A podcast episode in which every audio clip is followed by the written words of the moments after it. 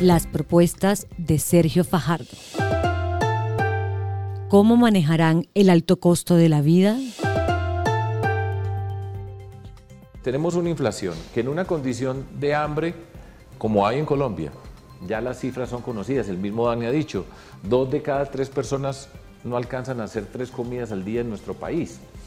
Eh, el costo de los insumos para la producción de nuestros alimentos en Colombia, para mencionar solamente los alimentos, nos pone en una situación todavía más compleja, más compleja de la que veníamos nosotros.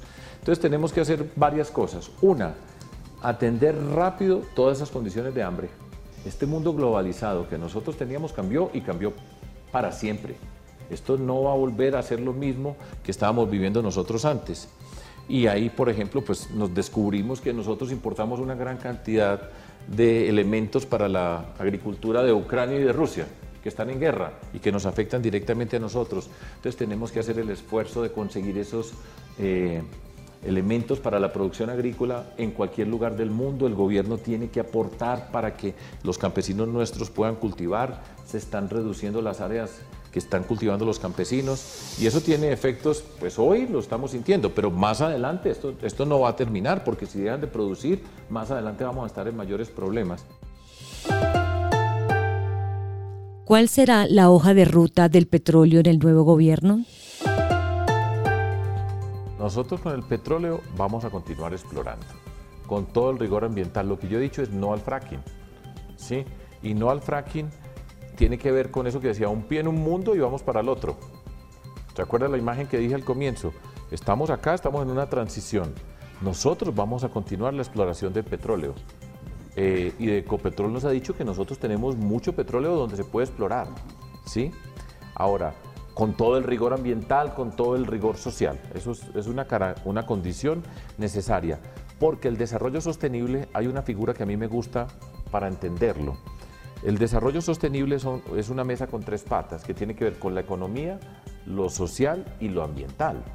Y esas tres condiciones se tienen que dar.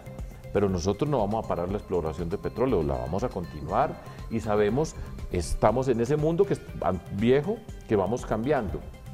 Pero cuando decimos no al fracking, estamos diciendo porque una apuesta ambiental para el país. ¿Cómo manejará la deuda externa?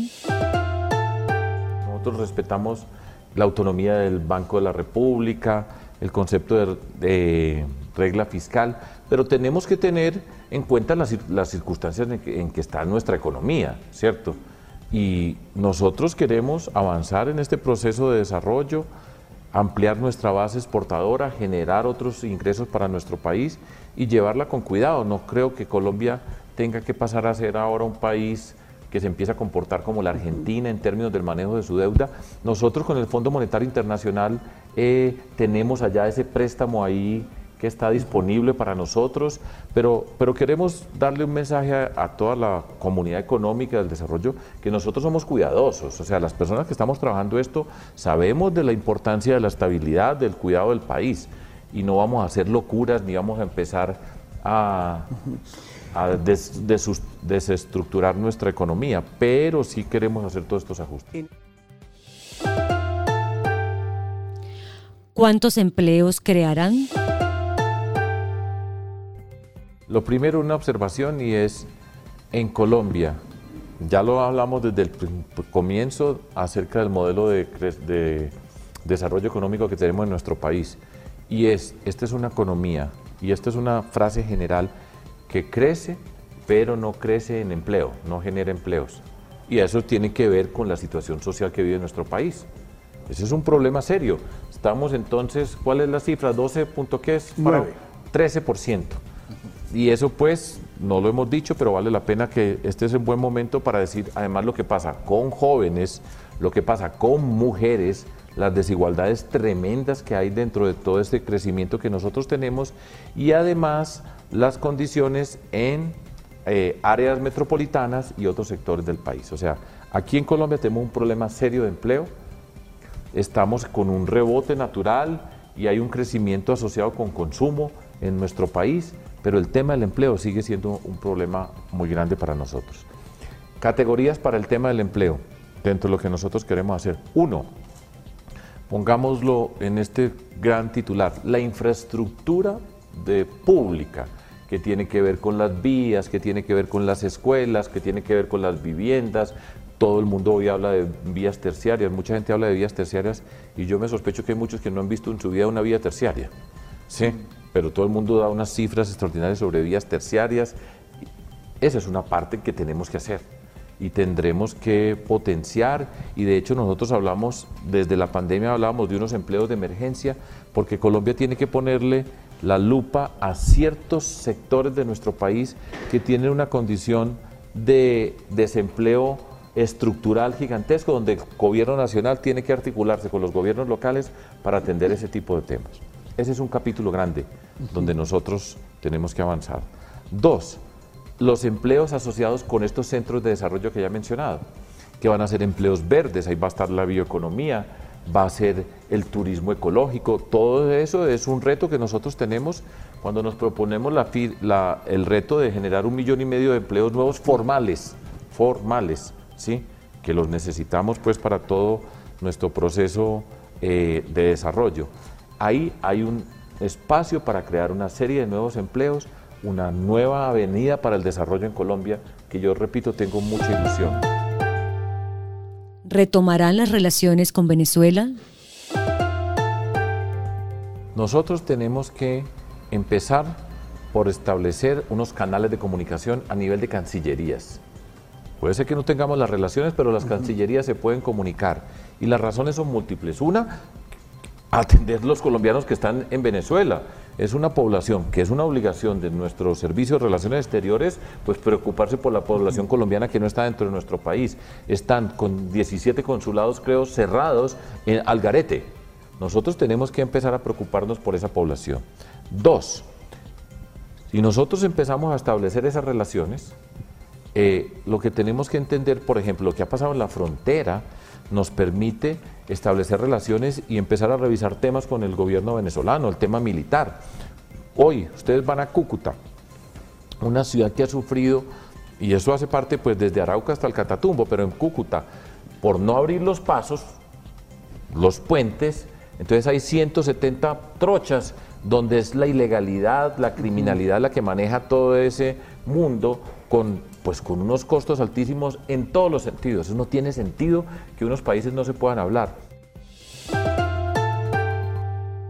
El agro, la nueva economía con potencial. Ampliar la base exportadora de nuestro país, que ha estado muy limitada, todavía estamos muy atrapados en los productos que hemos tenido previamente, ampliar esa base exportadora y le ponemos tres elementos para trabajar. Uno, que siempre está conmigo y es la educación, la ciencia, la tecnología, la innovación, el emprendimiento como parte fundamental de la construcción de este proyecto. Lo vamos a ver. También la apuesta con las pequeñas y medianas empresas en todo este salto que tenemos que dar y una gran componente del desarrollo regional. Entonces es un nuevo modelo que deja atrás este modelo del carbón y del petróleo que se consolida alrededor de la agricultura, industria y servicios con un alto contenido, tecnológico. Queremos ampliar fuertemente la base exportadora de nuestro país, agregando valor, agregando tecnología, con tres elementos que son la ciencia y la tecnología, la innovación y el emprendimiento como claves para todo este desarrollo, eh, las pequeñas y medianas empresas y el desarrollo regional. ¿Harán o no una nueva reforma tributaria? Nosotros no vamos a tocar el IVA, para que pongámoslo. el pues, IVA no, lo vamos a tocar. Para este modelo de desarrollo productivo nosotros necesitamos una reforma tributaria.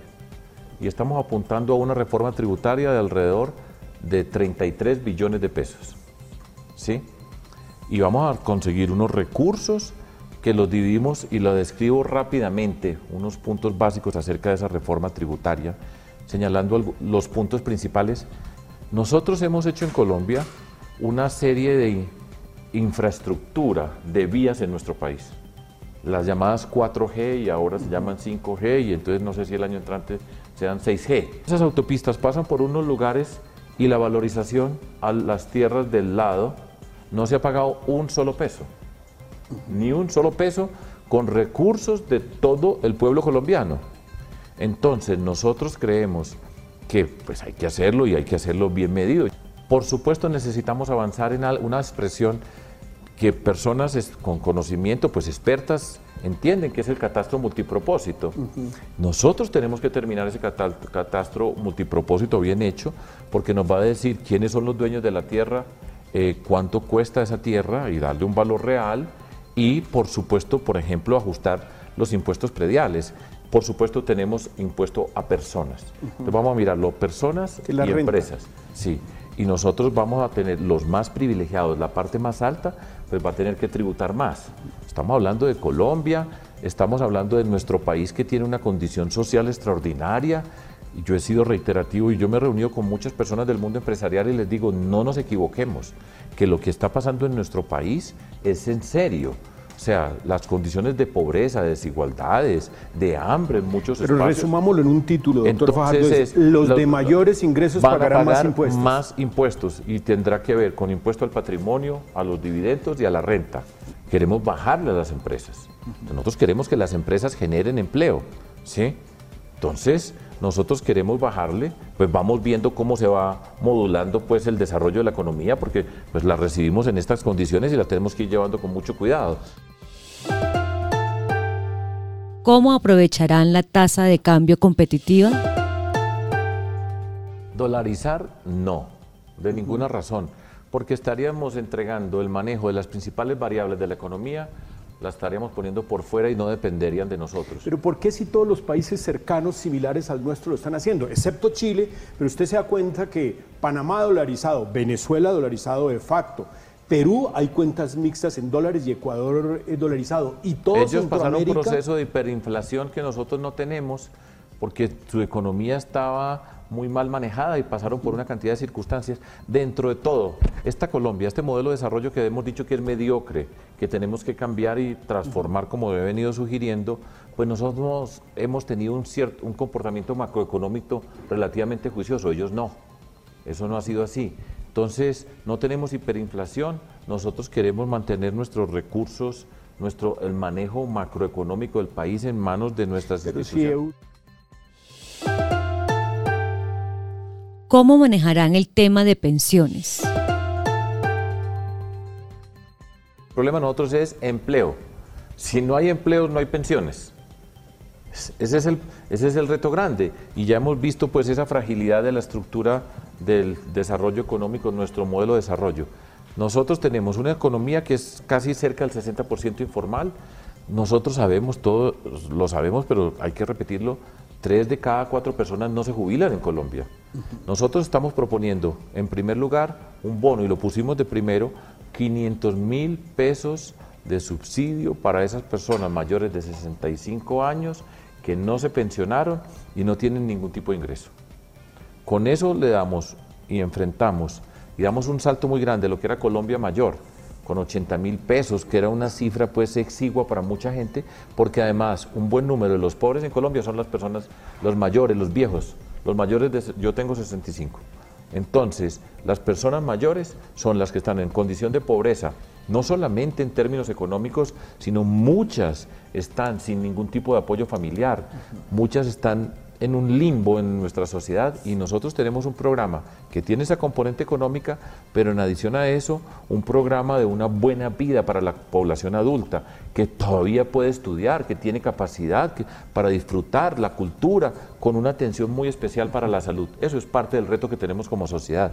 Doy un brinco para ilustrar. Al mismo tiempo que estamos diciendo, todos los niños y niñas entre 3 y 5 años de edad, nosotros los vamos a poner en el sistema educativo con todas las condiciones. Entonces, los pequeñitos que queremos, pero no Colombia no se puede olvidar de esa población de adultos mayores que quedó relegada sin pensiones. Una observación que quería Una cosa importante. Nosotros tenemos el esquema pilares, uno básico hasta dos salarios mínimos y después fondos fondos eh, el sistema eh, el RAIS, sí. es el que nosotros queremos. Eh, y nosotros no vamos a usar los recursos públicos que están en los fondos de pensiones, porque esos no son públicos, dije recursos públicos, me equivoco, los recursos porque son privados y no vamos a utilizar los recursos de la clase media de los que han estado ahí para convertirlos en gasto corriente de la nación.